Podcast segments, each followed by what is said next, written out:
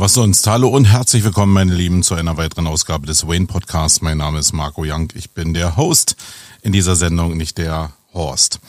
Ähm, es ist ja ein gutes, eine gute Angewohnheit geworden, jedes Jahr nach der Campix, ja, die Campix ein bisschen Revue passieren zu lassen und meinen persönlichen Blick auf diese Veranstaltung euch mal preiszugeben.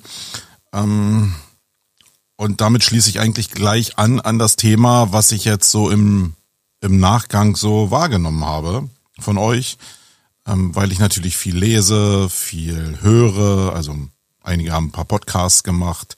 Die habe ich bis auf den äh, Sven Deutschländer Podcast, ähm, den ich gerade angefangen habe, Sven. Sorry dafür. Äh, durchgehört. Also der OMT mit Mario Jung hat einen Podcast gemacht, der Jens Fauldrath hat einen Podcast gemacht, ähm, Olaf Kopp und Markus Höfner haben einen Podcast gemacht. Und wenn ich alles mir so angucke, durchlese und Revue passieren lasse, dann ist es eigentlich so wie in jedem Jahr, alle reden irgendwie durcheinander, habe ich das Gefühl. Alle ähm, haben zumindest ihre eigene Position auf das Thema. Und das ist völlig normal. Das will ich überhaupt gar nicht hier in Abrede stellen. Die Frage ist doch nur, als für mich als Veranstalter, was mache ich da draus? Wenn alle durcheinander quatschen und jeder ein eigenes Empfinden hat für das, was er gerne haben würde und sich aber viele Menschen auch innerhalb eines Satzes widersprechen, ähm, dann ist es für mich unheimlich schwer, da irgendwie eine Linie zu finden und zu gucken, wie bringe ich das jetzt alles unter einen Hut.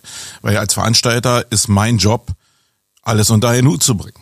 Und ähm, die Menschen so zu begeistern, so viele von den unterschiedlichen Meinungen abzuholen, dass sie im nächsten Jahr auch ein Ticket kaufen, weil man hat aufs Herz, es ist im Kern ein Herzensprojekt, aber auch ein Geschäftsmodell.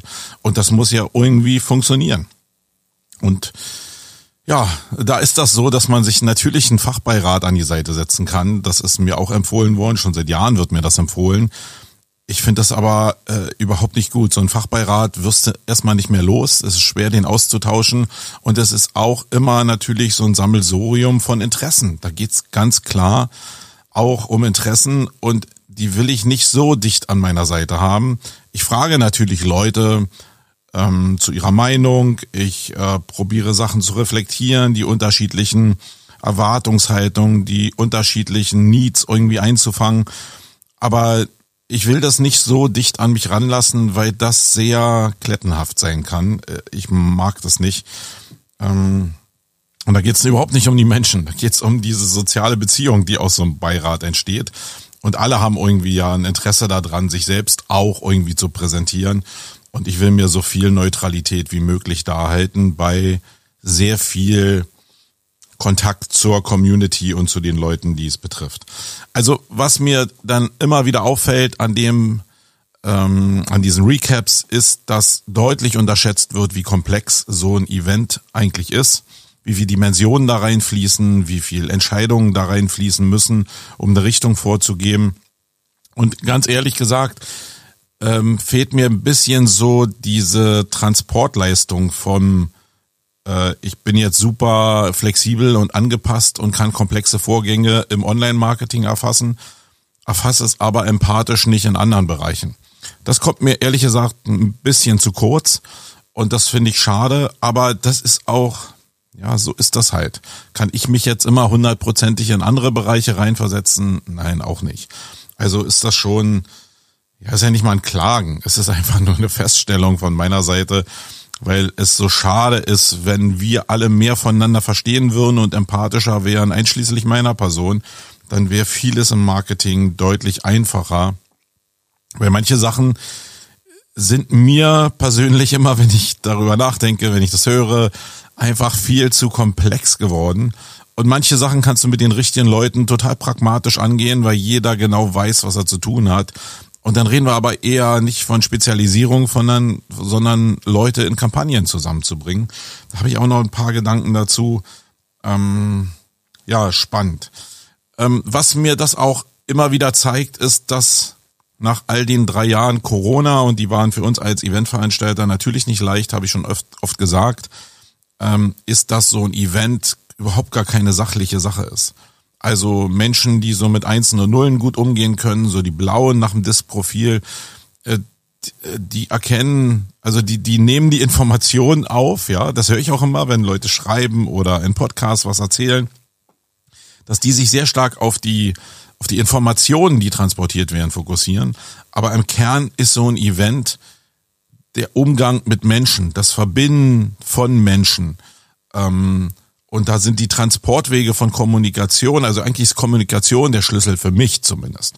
Dass es denn bei jedem Einzelnen so ankommt. Äh, und jeder jetzt, egal ob er jetzt sachlich ist, ob er empathisch ist, ob er ein blauer, ein grüner, ein gelber oder ein roter ist, äh, nach einem Disprofil, das ist völlig egal. Aber es ist ein Kommunikationsevent. Und äh, wir als Veranstalter oder ich als Kopf muss halt Wege finden, diese Kommunikation zu ermöglichen, so dass die Blauen ihre Informationen kriegen, aber die ähm, Kommunikationsmenschen, die kreativen Menschen, die Grünen und die Gelben, dass die eben auch ähm, ihre Informationen oder ihre Nähe zu Menschen bekommen. Und ja, also ich habe hier auf dem Zettel zu stehen, so einen kleinen Stichpunkt. Zettel habe ich ja, ähm, Event gleich Menschen. Und das muss ich immer wieder vor Augen halten. Und auch in meiner, also früher kann ich mich noch daran erinnern, dass ich immer, wenn ich so Recaps gelesen habe, die ein bisschen kritisch waren oder Podcasts gehört habe, die ein bisschen kritisch waren, dass ich das schon sehr persönlich genommen habe. Und mittlerweile ist es so, dass ich schon viel, viel abgebrühter bin und reflektierter bin, manchmal mir sage, ja, ist halt so. Äh, und nicht sauer bin darüber, dass es so ist, sondern mit diesen Umständen probiere umzugehen. Und das ist, äh, glaube ich, ein Reifegrad, der so mit der Zeit kommt, der aber eine hohe, ein hoher Kompetenzfaktor ist, finde ich. Ich merke es immer wieder in Gesprächen, die ich mit anderen Leuten habe, dass wenn ich ähm, mit jemand rede, der dieses Level erreicht hat, dass es irgendwie mehr Augenhöhe ist, als wenn man mit Newbie spricht. Und das ist überhaupt nicht pikierlich gemeint, sondern das ist genau dieser Schlüsselmoment von Erfahrung, der mit dem Alter kommt. Das, das hat man sich erarbeitet, das, ähm, das hat einen Wert. Ähm, ich war eine Zeit lang schon so drauf, dass ich gedacht habe, ja, SEO und Content Marketing kann auch jeder. Nee, da ist schon eine ziemlich dicke Erfahrungsebene dazwischen und ich habe das Gefühl, die wird immer dicker. Ich habe aber auch das Gefühl, dass ich von dieser Erfahrungsschicht, die ich da gewonnen habe oder die andere auch gewonnen haben, die ja auch auf, auf der Campix waren, auf der Speaker-Seite oder auf der Teilnehmerseite, dass es immer wichtiger wird, von dieser Erfahrungsschicht was preiszugeben und nicht nur über sachliche Themen zu reden. Und ich hatte zumindest das Gefühl, dass das auf der Campix dieses Jahr ganz gut geklappt hat. Aus der internen Sicht muss ich sagen, äh, ich hatte jetzt nicht so viel Negatives gelesen, ich will aber ja intern hier so nochmal ein paar Sachen preisgeben. Wenn du ein Hotel wechselst, also ein Veranstaltungsort wechselst, ähm, und wir sind ja im letzten Jahr vom Mögelsee an ähm, in das Wanderfalk jetzt gezogen, dann ist das schon ein riesen Change. Also man, also ich glaube, von außen kann man überhaupt nicht erahnen, was damit alles verbunden ist an Unsicherheit, an neuen an neuem sich finden etc. pp. Äh, und auch an Unsicherheit, was die Event Location an sich belangt, ja, anbelangt. Und äh, wir haben uns wirklich den den Switch nicht leicht gemacht. Wir haben uns super viel Locations angeguckt in Berlin. Ich war sehr erstaunt, dass es eigentlich wenn man es mal so richtig sieht, sehr, sehr wenig Locations gibt in Berlin, die eigentlich den Anforderungen, die ich so an Events habe, entsprechen. Ja, du hast so ein paar Standardhotels, da können die Leute drin wohnen und du hast so ein Standardrepertoire an Räumen, aber du hast eigentlich immer nur Packages A, B, C, D und die kannst du nehmen, schlucken oder sonst sterben. Ähm, und das war nie die Campings, sondern wir haben immer probiert, irgendwie Locations zu finden, wo wir was machen konnten, wo wir frei individuell sind, äh, natürlich noch in einem gewissen Rahmen.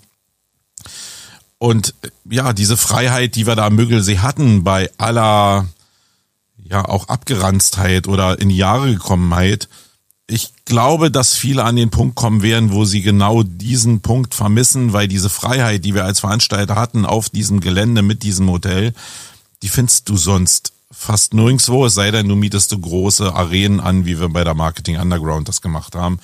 Und äh, da dann Atmosphäre reinzukriegen wie ein Barcamp, das ist äh, faktisch unmöglich.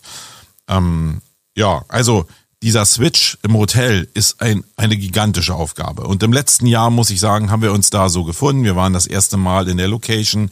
Natürlich ging da eine ganze Menge schief mit der Essensausgabe, mit der Kommunikation, mit dem Hotel. Ähm, aber dennoch war es immer so, dass ich ab einem gewissen Punkt das Gefühl hatte, und da sind wir wieder am Zwischenmenschlichen, die Leute, die die Fäden ziehen im Hotel, dass wir einen Connect zu denen hatten, dass die, als sie verstanden hatten, was wir denn da eigentlich machen, dass die Bock darauf hatten, dass die Spaß an unserer Konzeption hatten, dass die Kommunikation zwischen den Menschen geklappt hat, also die Chemie auch geklappt hat. Und ich muss wirklich sagen, das hat man jetzt im zweiten Jahr deutlich gemerkt. Also aus meiner Perspektive haben die sich so ins Zeug gelegt, probiert Lösungen zu finden für Probleme, die im Vorfeld da waren. Und ich glaube, dass das deutlich merkbar war. Jeder war engagiert und natürlich gab es Fehler, dass irgendwelches Personal mal mit dem Staubsauger vor einer offenen Sessiontür lang gelaufen ist. So what? Mich ärgert das auch ein bisschen dann.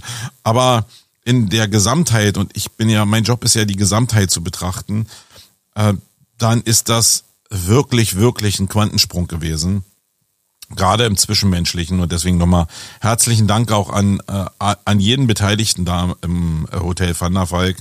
Ähm, das ist wirklich großer Sport und da kann man auch für die nächsten Jahre gut drauf aufbauen, weil auch so ein Event ist in der Basis eine Vertrauensgeschichte. So wie ich es auch gesagt habe in meinem Podcast, wie ich Unternehmertum aktuell sehe, nämlich dass es um, um Basisvertrauen geht und nicht um Wachstum, zumindest für mich für mich persönlich, nicht im Allgemeinen. Das, was ich mal aus den Büchern gelernt habe, das bleibt da drin und ihr könnt eure eigenen Wege gehen. Für mich ist ähm, Agentur bedeutet immer noch äh, auf einer Vertrauensbasis zu arbeiten und nicht alles ähm, zu kontrollieren. Und genauso ist es bei so einem Event auch. Und ich glaube, dass man das dem Event anmerkt. Ich habe in vielen Bereichen so reflektiert bekommen, dass die Atmosphäre sehr familiär ist und ich empfinde das ja selbst auch so. Ich fühle mich da auch sehr wohl und familiär. Und dass wir das jetzt so in der Konzeptänderung auch erhalten konnten, das ist schon wirklich toll. Und nicht selbstverständlich, muss ich mal sagen. Weil jeder neigt ja dazu, aus Sachen, die funktionieren, dann laufende Prozesse zu machen und dann versachlichen sich so eine Sachen sehr schnell. Und das haben wir über die Zeit geschafft, dass das immer organisch war, immer noch lebte und die Leute beteiligt waren ähm, und daraus ist eine gewisse Chemie entstanden, die auch jetzt in einem professionalisierten Konferenzformat, und das ist es, ja, der Jens Faulrath, äh, Grüße gehen raus, hat das in seinem Podcast ganz gut eigentlich reflektiert. Es ist von einem Barcamp zu einer Konferenz gewachsen. Aus, aus Gründen, sage ich jetzt mal. Also Gründen, die jeder nachvollziehen kann. Weil mit einem Barcamp, glaube ich, kannst du, auch wenn viele Leute das cool finden, am Ende wirtschaftlich keinen Blumentopf mehr gewinnen, ähm, sondern du musst professionalisieren und das haben wir gemacht und trotzdem haben wir den Charme, glaube ich, nicht verloren. Und ja, viel und merke ich gerade. So, gucken wir weiter in der Liste. Ähm, der wichtigste Punkt für uns als Veranstalter, hey, wir haben ein Event geplant, was einen riesen Außenbereich hat. Also wir haben ja nicht nur einfach so Konferenzfestival darauf geschrieben, sondern wir, wir ziehen ja oder haben in der Planung sehr deutlich diesen Außenbereich nach vorne gestellt, um einfach eine lockere Atmosphäre, nicht nur Konferenzräume zu haben, sondern die Sache wirklich aufzulockern und wirklich so ein bisschen Festivalcharakter zu geben. Ich glaube, dass das ganz gut gelungen ist. Das hat aber immer eine große Schwachstelle und das ist das Wetter. Ähm, du baust da unheimlich kostspielig so einen Außenbereich auf mit sehr viel Planung, mit sehr viel Kosten, mit sehr vielen Gewerken, die uns da helfen. Und dann ist der GAU ja, dass es regnet mitten im Sommer und sich die ganzen 700 Menschen nach innen verlagern und dann wird's da entweder kuschelig oder vielleicht auch nicht mal mehr kuschelig, sondern äh, vielleicht zu voll. Und wie diese ganzen Begebenheiten sich auf so einem Event verhalten, das ist eine Sache, das steht nicht hier irgendwie in den Büchern, die ich hier hinter mir immer in den Regalen habe, sondern das muss man lernen, das muss man fühlen, man muss anfühlen, es muss sich nach irgendwas anfühlen, man muss beobachten, man muss auswerten, gucken, wie sich Menschen bewegen, wie Dichte entsteht, wann es zu dicht ist und das lernst du erst auf dem Event. Das, ich kenne zumindest keine Simulation, die das abbildet, wie sich Enge anfühlt auf in genau in der Location ähm, auch für jeden Einzelnen anfühlt, was ja auch noch sehr individuell ist. Deswegen ist das Wetter immer so ein Knackpunkt gewesen und ich muss sagen, in diesem Jahr, ey, dafür, dass da so ein Tiefdruckgebiet über Deutschland oder vom Osten her rübergekommen ist, Punktlandung. Wir haben wirklich den Donnerstag noch sehr, sehr angenehme Temperaturen gehabt. Also ich glaube, wir hatten 24 Grad. Das war, ich fand sehr angenehm, nachdem wir im letzten Jahr fast 30 Grad hatten und ich dachte, boah, das ist echt ziemlich hot. Äh, waren 24 Grad echt angenehm. Und das Wetter hat sich auch gehalten bis um, ich glaube, 0.30 Uhr hat es angefangen zu tröpfeln, denn und da war der Tag eigentlich schon vorbei. Wir hatten ja drin noch das Karaoke mit Rudi. Herzliche Grüße gehen raus. Wir hatten auch vorher noch äh, mit Flo Stelzner, auch an den Grüße und an Gero, ähm, Events, die drin stattgefunden haben. Aber draußen war es wirklich so, dass eine super Stimmung war. Wir hatten ja einen Tanzbereich da irgendwie und einen DJ und äh, sehr viele Sitzmöglichkeiten und da Zelten. Ihr könnt euch die Bilder gerne angucken. Und bis 0 Uhr 30 ging das gut. Dann hat es angefangen zu tröpfeln. Und wie das dann mit dem Alkoholpegel so ein bisschen auch ist, dann ist man erst unter das Zelt gegangen und das hat, glaube ich, keine Viertelstunde gedauert und dann haben die Leute im Regen getanzt.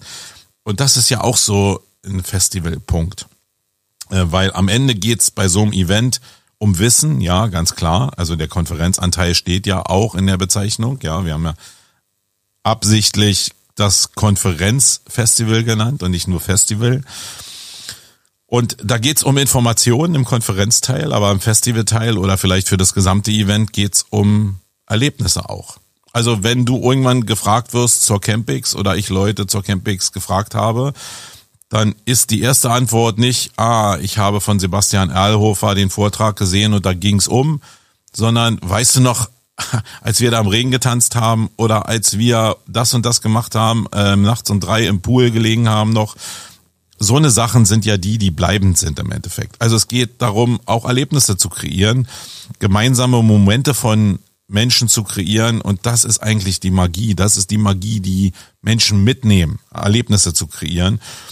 Und das ist ja auch eine Sache, die mir im SEO, also als dieses zweite E zum EAT dazugekommen ist, habe ich gedacht, jetzt geht's genau darum, nämlich um Experience, um Erlebnisse zu erzeugen. Also wirklich multimediales Zeug, was ja auch algorithmisch schon dargestellt werden kann ähm, mit Mom und Co. Äh, von Google oder wo man gedacht hat, dass die auf dem Weg waren. Und nein, es ist sachlich gemeint. Dabei geht's genau um diese Erlebnisse. Also ich glaube total an die Erlebnisse in so einem Event, aber auch wenn ich das projiziere auf, ähm, auf Internetseiten. Weil wenn ich, wenn ich es wirklich schaffe, ein Erlebnis zu erzeugen auf einer Seite und jemand zu flashen und es schaffe, dass eine Seite merkwürdig ist, also man sich an sie erinnert, dann habe ich doch einen großen Teil meiner Aufgabe als SEO auch erfüllt. Und das wird doch für die Zukunft noch viel mehr zutreffen. Und dazu werde ich auch am 30. Äh, Juni noch was auf dem Wingman ähm, Geburtstagsfestival erzählen, weil das Thema äh, liegt mir wirklich am Herzen. Ähm, also die gerade dieses Thema holistisches SEO, da werde ich mich noch richtig raufstürzen jetzt im nächsten Jahr. Wer da Lust hat, kann am 28. auch gerne zu meiner, zu meinem Workshop kommen, den wir hier im Somago Headquarter haben in Berlin ähm, und da sich mit mir austauschen oder sich berieseln lassen zu dem Thema. Ähm, weil ich glaube, dass das ein Teil zumindest einer Zukunft ist. Nicht die Zukunft, gibt's ja sowieso nicht, aber ich glaube, ein Teil einer Zukunft.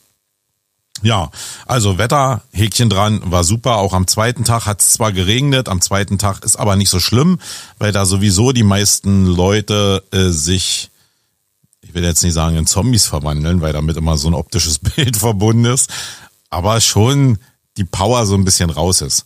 Und da hat's äh, den ganzen Vormittag so ein bisschen genieselt, also war jetzt nicht so Wetter zum draußen stehen, aber zur Mittagszeit, wir hatten das Buffet, ein Teil des Caterings war draußen aufgebaut und zur Mittagszeit hatten wir zwei Stunden Lücke, ja, zwei Stunden Trockenheit. Also da hat's einer richtig gut mit uns gemeint. Und am Samstag, also eigentlich schon am Freitagabend, fing es an zu schütten und der ganze Samstag war auch verregnet. Ich bin Samstag nur durch die Stadt gelaufen und habe gedacht, boah, haben wir ein Schwein gehabt dass das nicht bei uns auf der Campix passiert ist. Ähm, deswegen da äh, lieben Dank äh, richtig mal hoch hier an den Wettergott. Äh, das war großer Sport und äh, vielen Dank. So, dann war der zweite Knackpunkt für mich natürlich die Keynote äh, von Saskia Bader. Da ging's äh, um Barrierefreiheit Und die Saskia Bader ist jetzt nicht jemand, der nur über Barrierefreiheit redet, sondern Saskia Bader ist sehbehindert und hat noch ein paar andere Behinderungen. Und für mich als Veranstalter ist natürlich, also es ist eine Keynote. Und die Keynote, ich bin jetzt nicht so, äh, Markus Höfner, äh, Grüße gehen auch an dich raus. Ich bin jetzt nicht so verbissen, was die Keynote für eine Funktion eigentlich abbildet. Ich habe, nachdem Markus das gesagt hat, mir auch nochmal ähm, Definitionen durchgelesen zu Keynotes auf Events. Ähm, das sehe ich ehrlich gesagt nicht so eng, sondern ich glaube, dass die Keynote dazu da ist, ein Highlight zu setzen und etwas zu machen, was in dem Umfeld vielleicht auch besonders ist, wo so ein Hauptaugenmerk vielleicht drauf gerichtet ist. Und ja, man kann es so machen, wie der Markus Tandler auf der SEOCom das zum Beispiel macht, indem er so einen, einen Rundumschlag zum Thema SEO gibt, so eine Abhandlung, äh, was war und was wird vielleicht kommen. Ja, das kann man so machen. Das ist auch cool. Ich fand das auch mal stark. Aber ich glaube, man kann es auch anders machen. Und wir hatten ja zu Anfang eine Keynote äh, geplant, eigentlich mit dem Sascha Pallenberg. Äh, Grüße gehen auch an dich raus. Das hat leider nicht geklappt terminlich, ähm, musste er absagen.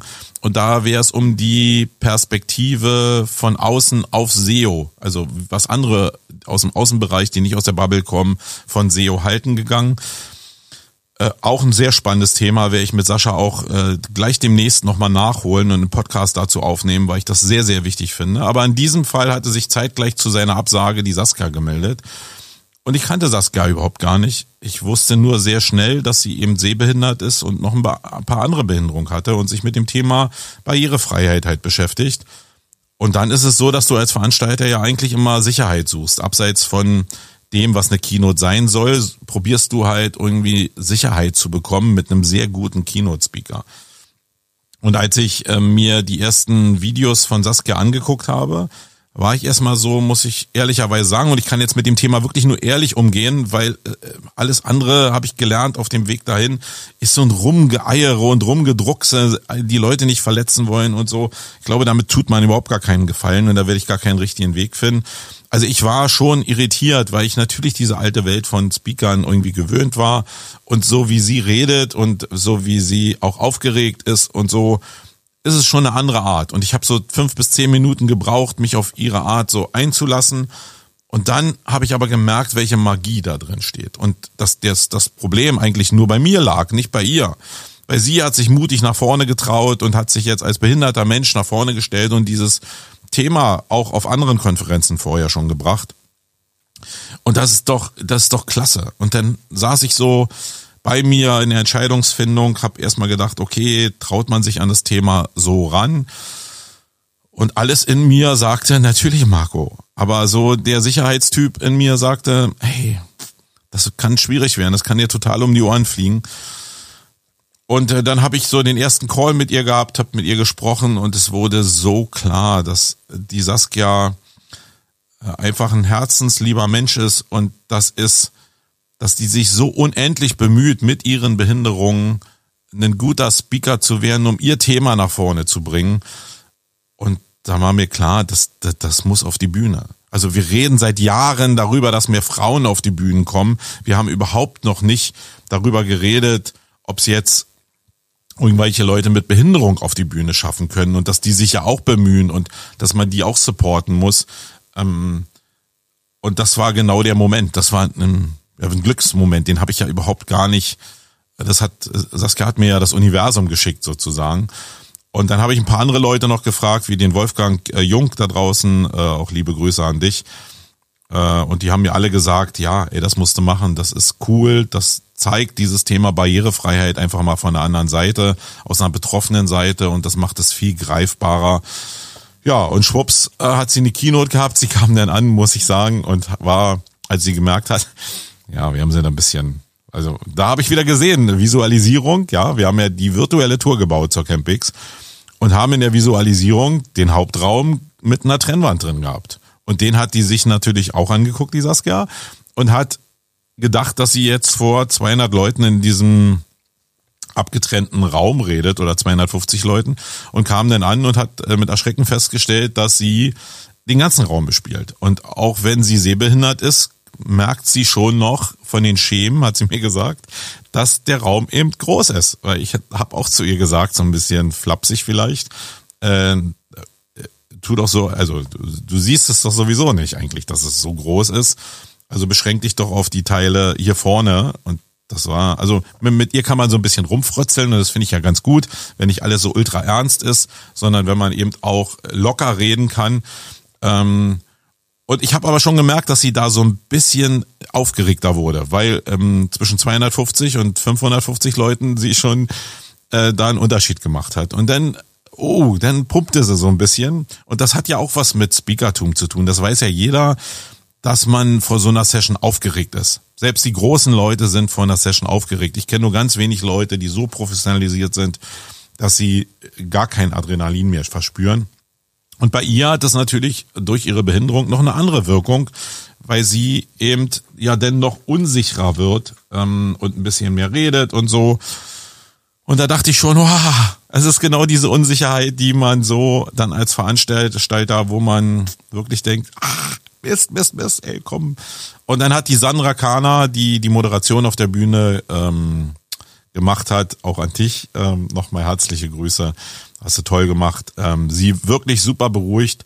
Und dann ist Saskia auf die Bühne gekommen und die ersten Reaktionen, die ich schon auf dem Flur bekommen habe während ihrer äh, Keynote, waren schon äh, voller Dankbarkeit eigentlich, dass ich diesen Schritt gewagt habe. Und da wusste ich wieder mal, ja, verdammt, es geht nicht nur um Sicherheit in diesem Business, sondern es geht in allen Bereichen des Lebens auch mal darum, Mut zu haben, Flagge zu zeigen und für etwas einzustehen. Also das Thema Purpose, ja, mit dem ich mich bis zum Jahre 24 ab sofort, also aktuell auch äh, beschäftige, das ist sehr treibend. Und das war vielleicht ein so ein Beispiel äh, zum Thema Purpose. Also wie geht man mit Gesellschaft um? Wie geht man mit so einem Themen auch um, äh, wie Behinderung und wie bringt man da Welten zusammen? Und deswegen vielen herzlichen Dank, dass ihr da so eine gute Reflexion drauf hattet. Äh, komischerweise, äh, und es geht jetzt an dich, Mario, äh, im OMT-Podcast, ist mir ein bisschen zu kurz gekommen. Also na, dir ist zu kurz gekommen oder euch ist zu kurz gekommen, dass Leute ähm, auch so ein bisschen behindert sind, die eine Brille zum Beispiel tragen. Da hast du völlig recht. Ich bin ja selbst so ein Opfer. Ähm, und das war aber nicht das, was man von ihr erwarten konnte, dass sie jetzt die Leute, die jetzt eine Brille tragen und acht Dioptrien haben, dass das auch noch damit reinkommt, sondern ich glaube, die Leute haben sich automatisch angesprochen gefühlt, weil das Problem ja ähnlich ist. Was ich ein bisschen schade fand, und das ist vielleicht aber auch zu viel erwartet, ist, dass man die, also die Position von ihr als Speakerin ähm, nicht beleuchtet hat in dem Podcast. Und das ist vielleicht einfach untergegangen. Ich würde mir aber wünschen, dass die einzelne persönliche Situation von den Speakern, die dann vielleicht behindert sind oder die von irgendeiner anderen Randgruppe kommen, dass das auch berücksichtigt wird, weil das ist ein großer Teil wirklich, warum sich, ich meine, wir diskutieren doch auch darum, warum sich so wenig Frauen auf die Bühnen trauen. Und ich probiere die Hindernisse abzubauen seit Jahren, die Leute oder gerade Frauen die Möglichkeit zu geben, auf die Bühne zu bringen. Und es ist doch noch ungleich schwieriger, behinderte Menschen auf die Bühne zu bringen, damit die mit ihrer Behinderung mit nicht behinderten Menschen reden, weil da natürlich eine andere Kommunikationsart dahinter steckt. Und ja, ich würde mir einfach für die Zukunft wünschen, dass der Part auch beleuchtet wird, ähm, damit wir da vielleicht in der Zukunft auch nicht nur mehr Frauen auf die Bühne kriegen, sondern vielleicht auch mehr Menschen anderer mit anderer Prägung irgendwie äh, auf die Bühne kriegen. Äh, ich weiß, das ist immer so ein Thema, da hat man schnell falsche Worte und da probiert man irgendwie an irgendwelchen Worten dann sich lang zu hangeln. Da habe ich auch wieder gemerkt, das nervt total. Ich will einfach so reden ähm, und so empathisch wie möglich sein, wie es mir gerade möglich ist und mich nicht an irgendwelchen Abkürzungen langhangeln. Ich finde, das stresst total und das geht auch total am Thema vorbei. Und es verunsichert mich nur eigentlich in der Entscheidungsfindung. Okay, also das war zum Thema Saskia. Danke dafür, für euer Verständnis in jedem Fall. Dann ist der Tag eigentlich so durchgelaufen. Ich habe von den Sessions überhaupt nicht so richtig viel mitgekriegt, muss ich sagen, weil ich viel mit Organisation zu tun hatte und mich um die einzelnen Bereiche gekümmert habe ähm, oder zumindest probiert habe, den Überblick zu äh, behalten, weil eigentlich muss ich sagen, habe ich über die Jahre schon ein Team entwickelt, was sehr, sehr autark arbeitet Also da vielen herzlichen Dank, speziell an Bob und an äh, Sabrina, äh, die das, wenn sie das jetzt hören, bestimmt ähm, lächeln. Ja, ich kann mir richtig vorstellen, wie ihr beide jetzt da sitzt, diesen Podcast hört und dann äh, euch anlächelt. und wir dann im Mittag uns austauschen darüber, dass ihr den Podcast gehört habt. Also mit dem Team geht das super gut und das meine ich wenn menschlich so eine Sachen passen im Team, dann reflektiert sich das auch an das, äh, an dem Event. Also man sieht jede, ähm, also jedes, jeder Punkt von Herzlichkeit kommt eben auch aus dem Team und jeder Punkt von Funktionalität kommt auch aus dem Team. Und ich probiere so einen alten Kontrollwahn eigentlich so ein bisschen zu äh, mir Sicherheit zu ergaunern, weil ich habe persönlicher gelernt, dass ich nicht ein Unternehmer bin, der ausschließlich dazu da ist, am Unternehmen zu arbeiten, sondern ich will im und am Unternehmen arbeiten und das ist das, was ich will. Ähm, und ich glaube, dass dieser Schritt, der in den Büchern stand, dass ich mal am Unternehmen arbeiten soll, weil ich ja so ein cooler Unternehmer sein soll, äh, das passt überhaupt nicht für mich sondern ähm, ich muss im und am Unternehmen arbeiten. So ein Typ bin ich und da lasse ich mir mittlerweile auch nichts mehr anderes einreden. Also danke an euch beide, dass ihr da die Fahne hochgehalten hat, habt und auch an alle anderen in dem Team, die dazu beigetragen haben, dass das Event so toll geworden ist. Wir sind ja noch ein bisschen größer, aber ich will jetzt nicht alle namentlich erwähnen. Ihr habt ja ein paar davon kennengelernt. So, jetzt muss ich jetzt nämlich mal eine Abkürzung. Der, der Tag ist so durchgelaufen, ja. Und dann kam der Clash. Und, und jetzt muss ich einfach, ähm, jetzt muss ich einfach um Verzeihung bitten. Ich muss jetzt einfach mal auf die Knie fallen und äh, um Verzeihung bitten, speziell bei den Leuten, die auf der Bühne standen. Äh, vielleicht muss ich mich auch bei mir selbst noch entschuldigen. Ähm, und aber auch bei den Teilnehmern, die ich teilweise sehr verstört zurückgelassen habe, glaube ich.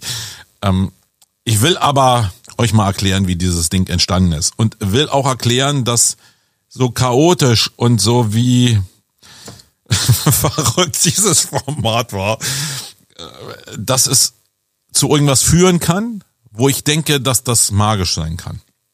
So, also fangen wir mal bei, beim Anfang an. Wir hatten in diesem Jahr zwei identische Bühnen geplant. Die, die da waren, haben es ja gesehen. Und als ich diese Bühnen schon damals in der virtuellen Tour gesehen habe, habe ich gedacht, hey, das sieht doch so aus wie das Red Bull äh, Rap Battle, was die immer so gemacht, gemacht haben, den Clash halt. Also, also wo zwei äh, Rapper sich gegeneinander gebettelt haben. Und ich dachte, ey, das ist doch so ein magischer Moment, so eine magische Möglichkeit, die bietet sich doch, die bietet sich doch nie wieder. Äh, das musst du doch bespielen. Also alles schrie in mir, da musst du was draus machen. Ja, und dann ist die Zeit so abgelaufen und wir haben viele andere Sachen koordiniert und ich hatte so ein paar Bruchstücke, was man machen kann im Kopf. Und dazu gehörte irgendwie nach einem Song von Seed auf irgendwelchen Stockpferden mit einem Cowboyhut einzureiten. Das hatte ich mir so, das habe ich mir so im Kopf gesetzt. Das war auch noch ganz gut und koordiniert. Ich glaube, das war als Einlauf ganz gut. Ähm, dann kam eine ganze Weile gar nichts in der Konzeption und dann dachte ich, okay, dann kann man doch so ein paar Spiele machen, irgendwie um ja so ähm, Content Marketing gegen SEO antreten zu lassen und damit ja irgendwie miteinander zu verbinden. Dann wurde die Zeit aber ein bisschen knapp und Bob hat immer schon zu mir gesagt, Marco, soll ich das jetzt im Programm lassen oder nicht? Was machen wir jetzt damit? Und ich dachte, nee, eigentlich muss das rausschmeißen. Das, äh, so eine richtige Konzeption habe ich eigentlich gar nicht dafür. Und ähm, ja, am Ende des Tages hab, war ich so fasziniert von diesen beiden Bühnen, dass ich gedacht habe, nein, wir, irgendwas machen wir da. Wir haben auf der anderen Seite ja Leute, die äh, Content spielen und gucken wir einfach mal, was passiert. Überlassen wir das einfach mal dem Universum und vielleicht entsteht ja was Cooles. Und ja, dann habe ich die Leute natürlich zusammengesammelt für die Bühne. Auf der einen Seite war der Mario Jung, der Sven Deutschländer und die Vivian Geuze.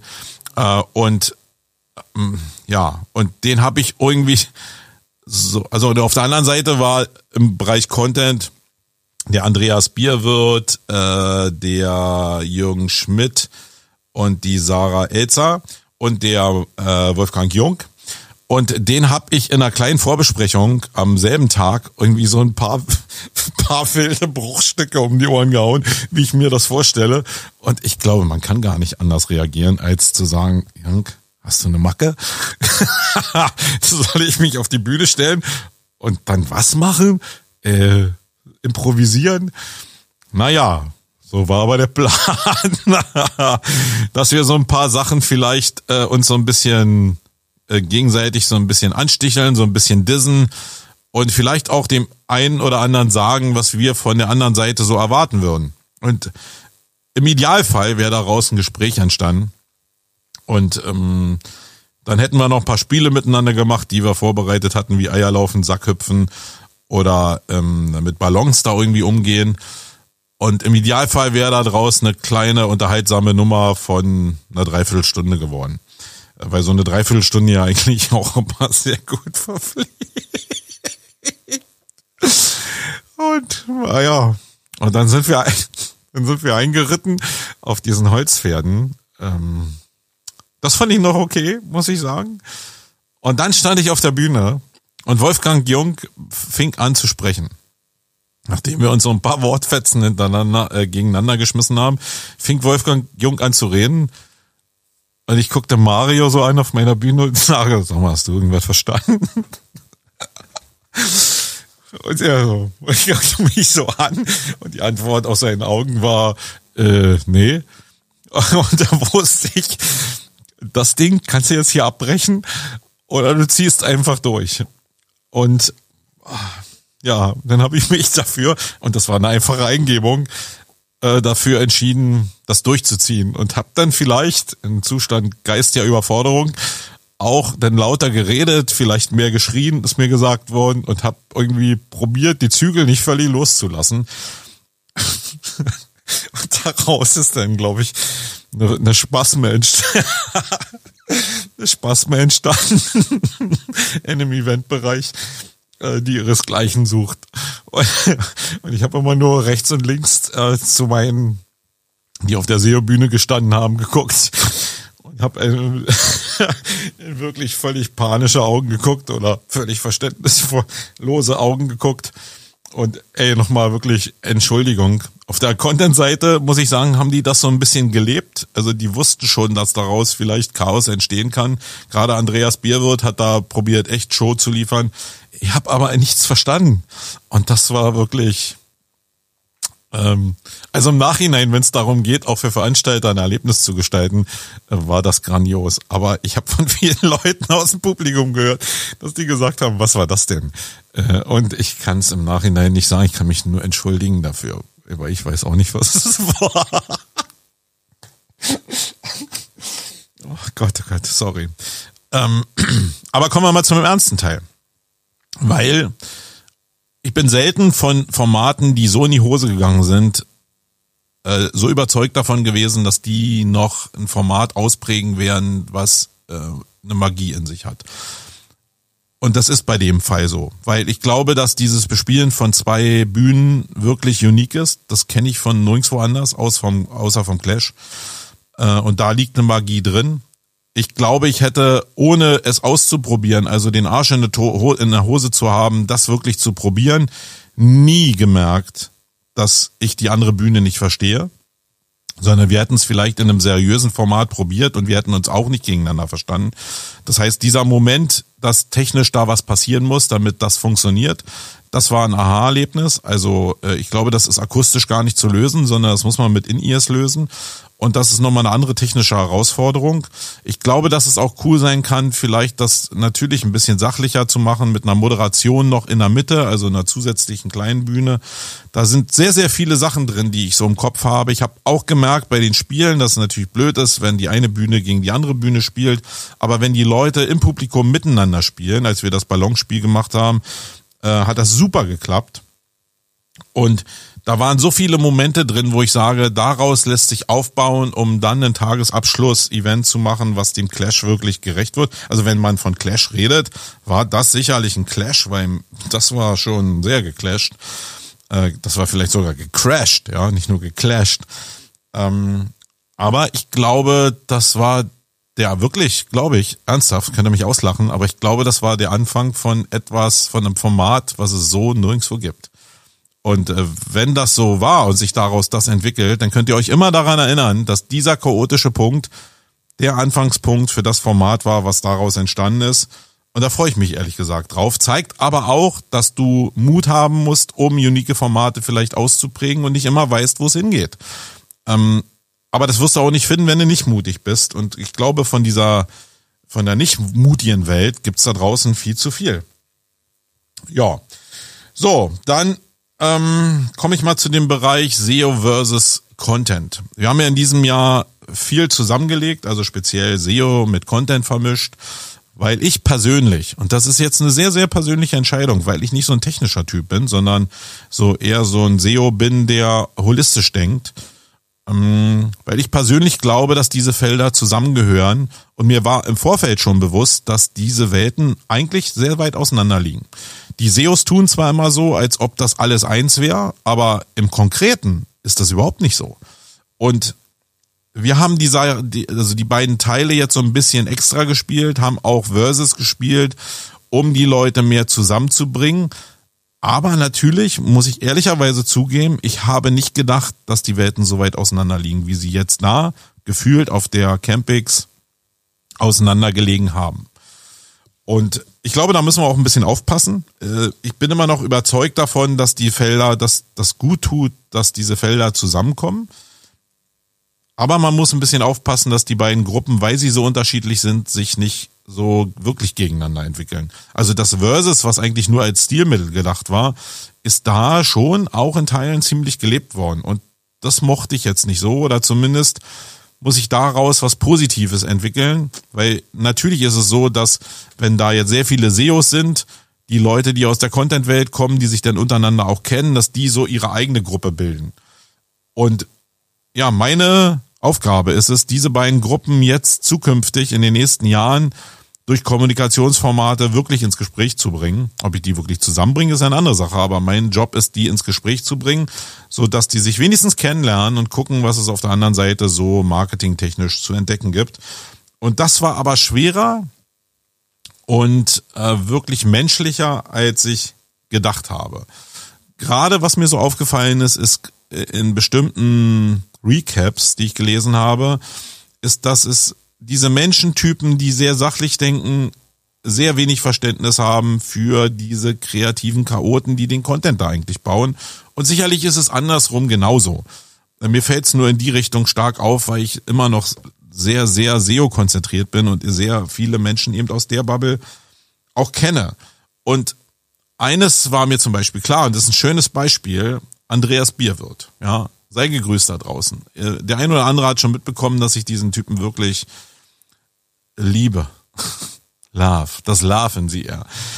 Ähm, und der hat auf dem Event so performt und so abgeliefert, ähm, dass ich wirklich beeindruckt war. Und jetzt haben aber einige aus dieser anderen Bubble schon gesagt, ey, ja, das war mir zu viel Schakka, ich habe in seinem Vortrag gesessen und das war mir ein bisschen zu verrückt. Da ist einer, äh, das auf einer Seite sind acht Minuten Schweigen und dann ist voll Schakka und das hat mich zu sehr an Sur und an diese Motivationsveranstaltung erinnert. Wenn man aber seinen Content sich anguckt und wenn man sieht, dass er mit einer Bodycam rumgelaufen ist, dass er eine Menge gefilmt hat, dass er ähm, ja medial sehr viel emotionales Zeug produziert hat und wer seinen Inhalt kennt, der weiß doch, dass er das für irgendwas gemacht hat. Und wenn man jetzt sagt, hey, ich bin so verstört und äh, ich habe das nicht begriffen, dann hoffe ich auf diesen Moment, lieber Andreas, bitte, bitte, weil ich, wir kennen uns noch nicht so gut, dass ich mir richtig sicher sein kann. Aber Geschichten müssen Zeit haben, um gebaut zu werden. Und wenn du jetzt durch die Campings gehst und einfach nur filmst, so wie viele das machen, danke dafür, dass ihr da filmt und einfach so ein bisschen äh, Bilder zusammenfasst, dann hat das noch nichts mit Emotionen zu tun sondern Emotionen musst du lebendig leben. Da musst du mal ausrasten, da musst du irgendwelche Situationen einfangen, die besonders sind, die nicht einfach nur ein Szenenbild auf der Campix sind und die probieren zu einzufangen, wenn sie da sind oder zu provozieren, wenn sie nicht da sind. Und das hat der Andreas gnadenlos zwei Tage gemacht. Also wenn daraus nichts entsteht, was noch irgendwie seinem Format entspricht, na dann, ähm, dann werde ich ihm alle seine seine Konfettikanonen äh, mit Selbstzünder beim Öffnen nochmal zurückschicken. Ähm, Aber will sagen, hey, Storytelling zum Beispiel als Format, eine Story entsteht nicht einfach so. Äh, die ist nicht so hingeschrieben und ist ein White Paper, sondern eine Story ist eine Story. Und die muss irgendwie entstehen. Die muss einen Schurken haben, die muss äh, einen Good Guy haben, die muss irgendwie Emotionen haben, die, die muss einem bestimmten Raster folgen und die darf auch ein bisschen länger aufgebaut werden, sodass sie in, in Teilen erzählt werden kann, in Teilen wieder zusammengefasst werden kann. Also alles das, was ihr bei guten Zeiten, schlechten Zeiten jeden Abend seht, das muss zusammengefasst werden. Und sich dafür zu öffnen und einfach dafür ein Verständnis zu haben, wenn wir das hinkriegen, Andreas, helf mir, dann haben wir schon eine Menge erreicht, weil darum geht es. Mir ist Storytelling, Wolfgang, viel zu theoretisch so eine Typen wie Andy bringen Storytelling wirklich auf den Punkt. Und da muss es auch wirklich hin. Ein Verständnis dafür, was Storytelling ist. Und zum Thema Axel Schulz komme ich ja nochmal. Da war es sehr, sehr krass zu sehen, dass es kaum Transformationsleistung gab von seiner Geschichte auf ein erfolgreiches Leben als Marketer in jeglicher Disziplin. Also ich verstehe das gar nicht, dass man sagt, hey, das ist ein Boxer und äh, ich habe gar nicht verstanden, was der da zu suchen hat. So, wir arbeiten doch alle als Menschen in dieser Industrie. Es ist doch unglaublich wichtig, Freundschaften zu haben, auf die man sich verdammt nochmal verlassen kann, an denen man arbeitet, egal ob's unter SEOs ist oder ob es zwischen Content-Marketern ist oder in der Verbindung oder in der Familie. Es ist doch die treibende Kraft hinter allem. Und da die Ups and Downs einer Geschichte wie die von der von Axel Schulz nicht zu verstehen, das lässt mich wirklich fassungslos zurück, muss ich sagen. Und trotzdem gebe ich nicht auf, diese Verbindung für euch zu machen, damit ihr die Magie dahinter vielleicht irgendwann mitgebt, äh, mitbekommt, weil ich glaube, dass die ein Schlüssel ist zu jeglichen Erfolg, den wir da draußen haben werden. So, dann zum Thema alte Hasen. Das habe ich auch sehr, sehr oft gehört, dass da sehr, sehr viel alte SEO-Hasen rumgelaufen sind, abseits von den anderen Jahren. Das ist mir auch aufgefallen. Ich glaube, das war ein bisschen der Neugier geschuldet, dass viele auch die neue Location noch nicht gesehen hatten und jetzt neugierig waren. Auch der Tatsache geschuldet, dass viele nach Corona so das als erstes Event genommen haben. Gucken wir mal, was in der Zukunft passiert.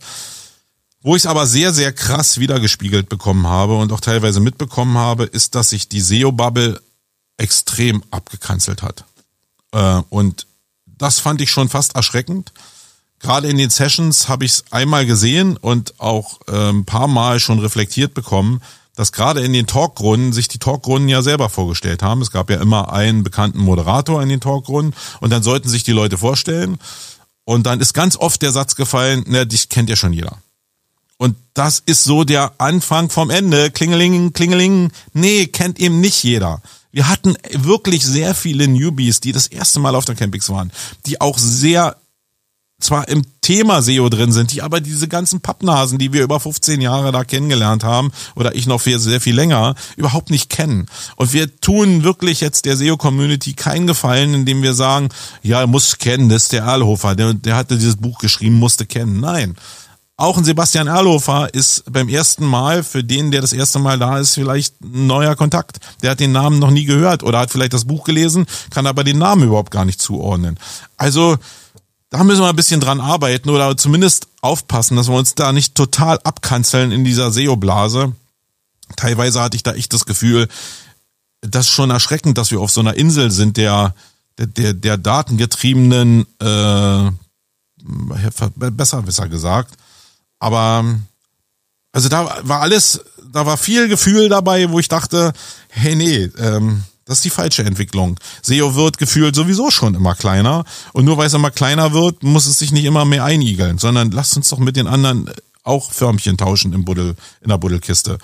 Äh, und nicht so, hey, das sind alles meine, meine, meine, meine äh, Förmchen hier, die gebe ich nicht ab. Äh, das ist doch das Mist. Und das war überhaupt nicht in allen Bereichen so. Ich will das nicht verallgemeinern, aber das fiel mir auf. Und das fiel mir die letzten Jahre, als es noch getrennt war, nicht auf.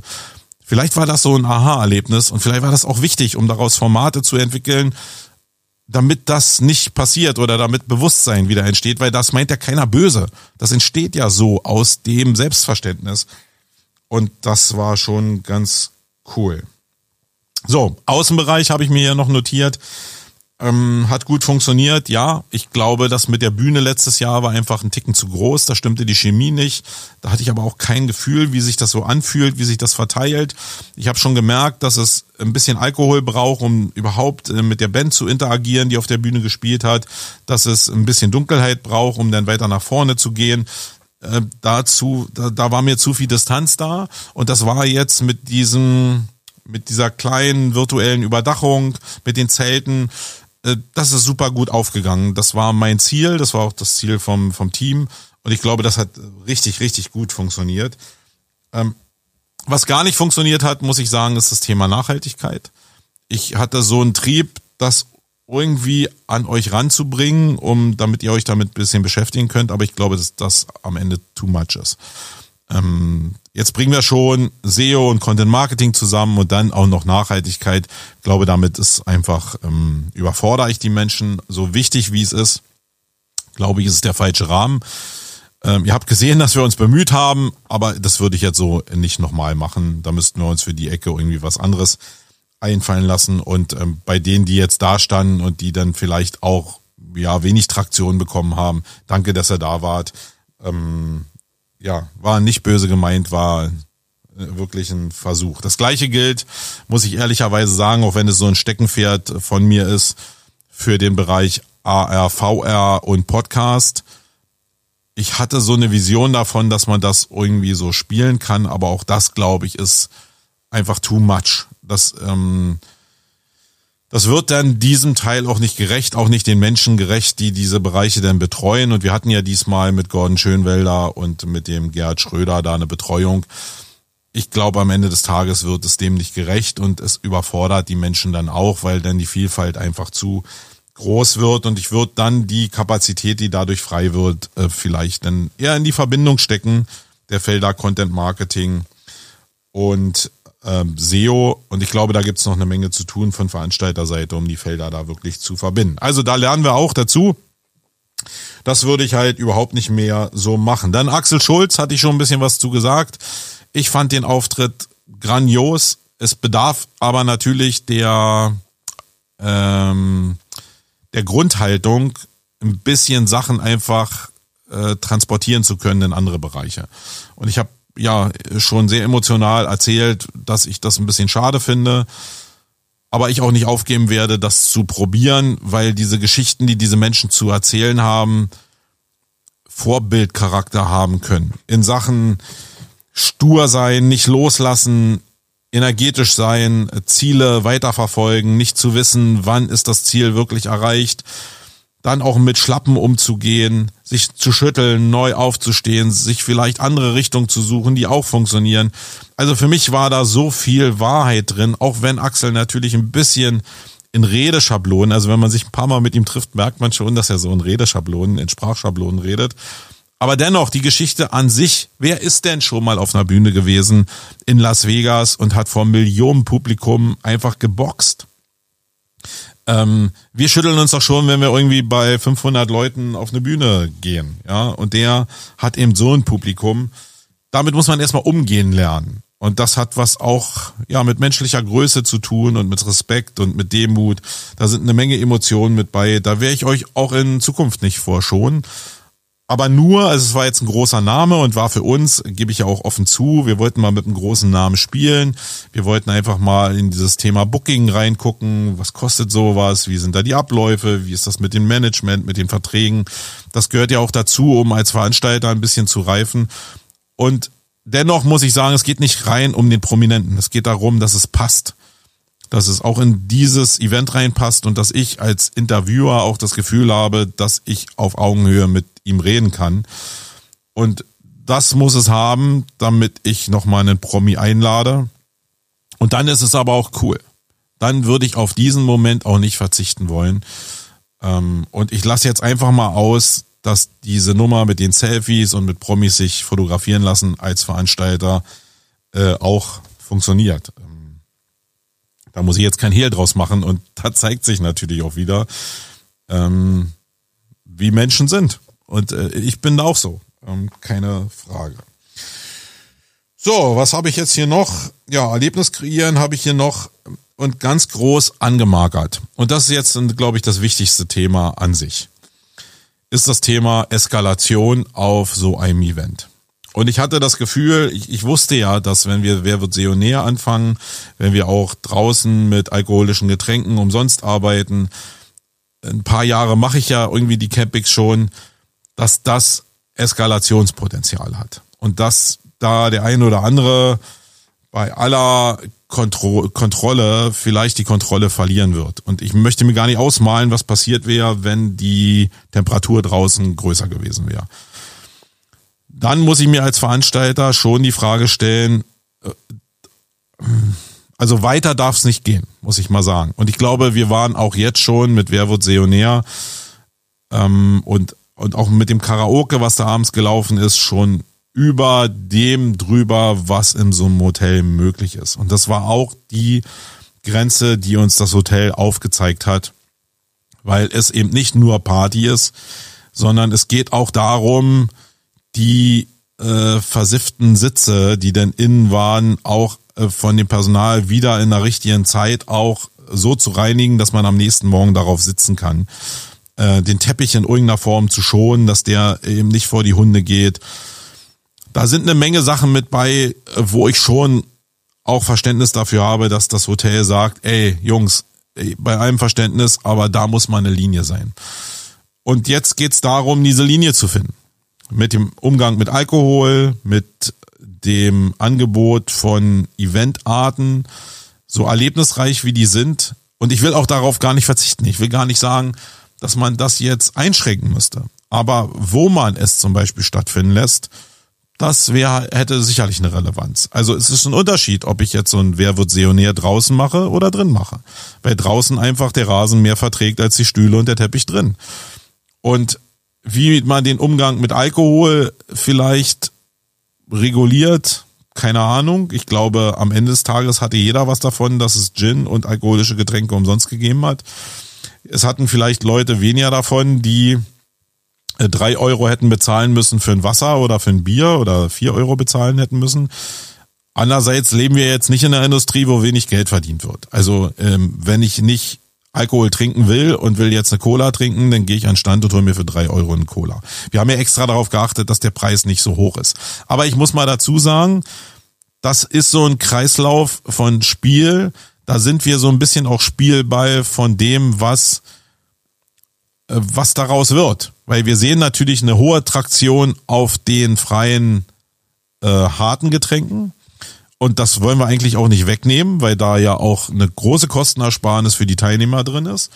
Wir wollen auf der anderen Seite aber auch Softdrinks anbieten, die dann vielleicht ja Geld kosten, weil wir das in diesem Fall selbst organisiert haben und nicht jetzt einfach das äh, Tausende von Euro da jetzt einfach als Freigetränk rausgeben wollten, äh, das kann man machen, dann müsste man für die Party vielleicht noch extra nehmen oder preislich das noch anders kalkulieren.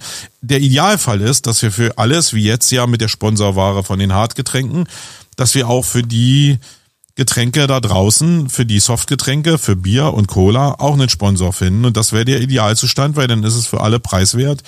Und Firmen würden das finanzieren, die dann sich natürlich zeigen, das ist der Deal immer und äh, ihr vielleicht auch angesprochen werdet oder da nettes Personal habt, mit dem ihr ins Gespräch kommt, aber so ist die Welt. Und dann wäre die Relation zwischen kostenfreien Getränken und äh, kostenpflichtigen Getränken schon da, abseits von dem Cocktailstand, der ja auch gut frequentiert wurde, wo es eben Weinschorle gab etc. pp.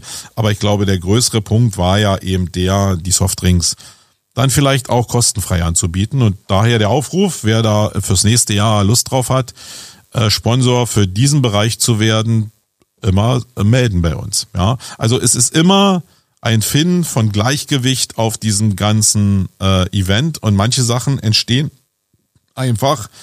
Ähm, die hatten wir vorher. Also gerade dieser freie Ausschank von Getränken. Das ist eine Sache, die haben wir nie forciert. Die ist einfach entstanden. Und jetzt die Frage, nehmen wir die wieder weg oder wie bringen wir die in Einklang? Äh, wegnehmen ist eigentlich nicht meine Option. Also äh, ist die Option eher euch nochmal zu fragen, wenn ihr die Möglichkeit habt, ob ihr nicht Sponsor für die für den anderen Bereich werden wollt und dann äh, finden wir da auch eine gemeinsame Linie. Ja, das war es eigentlich so. Achso, das Thema Preis hatte ich nochmal irgendwann gehört in irgendeiner Talkrunde. Ich glaube, das war beim äh, Jens Fauldraht auch. Ja, Natürlich sind wir über die Jahre teurer geworden. Das ist kein Barcamp-Format mehr, sondern es ist ein Vollformat. Wir haben uns probiert, in allen Bereichen zu professionalisieren. Wir arbeiten mit Moderatoren, wir haben Technik in jedem Raum, wir sind in ein viel teureres und besseres Hotel gezogen. Mm, alles ist irgendwie professionalisierter geworden und das kostet natürlich Geld. Das muss man refinanzieren. Und nochmal, das ist hier nicht, wie es früher vielleicht war, so ein so, so ein Nutz, nee, nicht nutzloses, sondern so ein äh, reines NGO-Projekt, wie es vielleicht im ersten Jahr so war, wo man damit noch nicht sehr viel Geld verdient hatte. Oder doch, ich habe Geld damit verdient, aber ich war ja noch Polizist. Das heißt, ich musste gar nicht so viel damit verdienen. Und für mich war das bisschen, was ich verdient habe, halt schon richtig viel Geld. Jetzt muss ich halt mein ganzes Personal davon bezahlen und muss auch noch so für die Agentur ein bisschen was übrig bleiben. Und da ist der Preis auch Markt, im Marktvergleich durchaus äh, okay, muss ich sagen. Ähm, wir nehmen jetzt in der Spitze 7,99. Das wird auch im nächsten Jahr nicht steigen. Äh, wir sind jetzt im Trustbird ein bisschen teurer geworden. Und das Geld brauchen wir auch, um dieses Konzept zu finanzieren. Das äh, liegt in der Natur der Sache und ja, da können wir nichts dran ändern. Das ist halt so. Ähm, ich glaube, das ist auch richtig so. Das fühlt, daran fühlt sich überhaupt nichts falsch an, sondern wir gucken da wirklich nur nach rechts und nach links. Und wenn ich auf so eine SEO-Com gucke, die kostet 750 netto äh, für einen Tag, dann sind wir eigentlich ganz gut im Spiel, muss ich sagen. Ja, ähm, die Hotelpreise sind noch angemarkert worden. Ich glaube, bei dir, Mario, ja, äh, sie sind nicht bei 200. Ich weiß jetzt nicht, wie du auf die Zahl kommst, es sei denn, du hast eine Suite gemietet. Ich glaube, die waren schon äh, ich glaube, 30, 40 Euro drunter. Äh, für ein Einzelzimmer sogar 70 Euro drunter. Aber ja, wir liegen kurz in Berlin, kurz vor den Sommerferien. Und äh, das Hotel macht natürlich nicht Preise, die völlig abseits sind. Es sei denn, wir legen als Veranstalter da noch rauf, um den Preis zu reduzieren. Und ihr habt es ja richtig ähm, auch in den Podcasts geschildert, wir verdienen an den Zimmern überhaupt nichts. Wirklich nichts. Ich schwöre. Und Natürlich geben die aber die Preise weiter und die Kosten für Personal sind gestiegen. Überall sind die Kosten gestiegen. Und ich bin ja jetzt auch bei vielen anderen Konferenzen. Ich bin jetzt in diesem Monat noch bei zwei anderen Konferenzen und Meetings in Hamburg und in Leipzig. Und auch ich reibe mir die Augen, was die Hotelzimmer kosten. Aber es ist so, wir haben zehn Prozent Inflation gehabt, die Preise sind gestiegen, gerade die für Energie sind gestiegen. Das ist ja an der Hotelbranche auch nicht vorbeigegangen. Also ich will nur noch mal sagen, ich habe gar keine gar keinen Einfluss darauf, da jetzt einzuwirken. Äh, es sind die Sommerferien, der, der Sommer ist immer so in der Mitte der Zeit. Und ja, ähm, in dem Bereich kann ich nichts machen, sondern die Preise sind allgemein teurer geworden und ähm, das ist halt so. Die, und die Entscheidung für die Gesamtkosten einer Agentur, die kann ich euch in der Relation auch nicht abnehmen, muss ich sagen. Da kann ich nicht dran feilen, sondern ähm, gucken wir mal. Da können wir uns vielleicht auf einem anderen Weg verständigen. So, das war mein Recap. Äh, ich glaube, da waren ein paar andere Perspektiven mit bei als das, was ihr in den anderen Podcasts gehört habt und genauso soll es sein. Ich will euch einfach auch ein bisschen die Möglichkeit geben, mal so ein bisschen in das Leben eines Eventveranstalters reinzublicken und so ein paar Logiken zu verstehen, um auch ein Verständnis bei euch zu entwickeln, dass nicht alles so einfach ist. Ähm, es ist übrigens auch nicht im Marketing, ja, sondern es ist immer komplex. Also hat immer mit Menschen zu tun. Es wird auch immer komplexer und immer undurchsichtiger. Und die Ergebnisse sind immer diverser und dadurch ist alles nicht einfach. Und wenn wir uns auf dieses Thema einigen können, dass alles schwierig ist und man in der Komplexität probiert, professionelle Pragmatik auszubilden, dann ist das schon super. Ich hoffe, ihr war für, für euch ein bisschen was dabei. Wenn ihr selbst noch da reflektieren wollt und selbst noch was zu sagen wollt, immer gerne für sachdienliche ähm, Reflexion und Recaps bin ich immer dankbar. Ich muss nur immer den Weg finden. Ich, ich kann nie eine Meinung hören und sagen, ey, das ist es, sondern ich muss immer viele Meinungen hören und dann gucken, wo ist der ideale Weg, was fühlt sich für mich auch richtig an und dann eine Entscheidung treffen und hört euch mal, guckt, lest euch mal die Recaps und die Social Media Beiträge alle durch und hört mal die ganzen Podcasts, die da draußen am Start sind und dann werdet ihr merken, das ist nicht alles sehr eintönig, sondern man muss, äh, das sind sehr viele Perspektiven, jeder hat eine andere Perspektive und meine Aufgabe ist doch, die Sachen zusammenzubringen. In diesem Sinne, Habt noch einen schönen Tag, habt eine schöne Woche. Ähm, soll ja wieder warm werden, schwitzt schön und ja. Wir sehen uns hoffentlich im nächsten Jahr. Wie gesagt, der Trustbird ist da, könnt ihr jetzt kaufen für 4,99 im Shop. Und wenn ihr die Aufzeichnungen hören wollt oder sehen wollt, äh, äh, dann könnt ihr auch ein Aufzeichnungsticket holen. Wir werden in den nächsten Tagen jetzt die ganzen Sessions peu à peu online stellen und zur Verfügung stellen. Dann könnt ihr die nochmal nacharbeiten. In diesem Sinne, ich bin raus. Euer Marco. Tschüssikowski. Wait.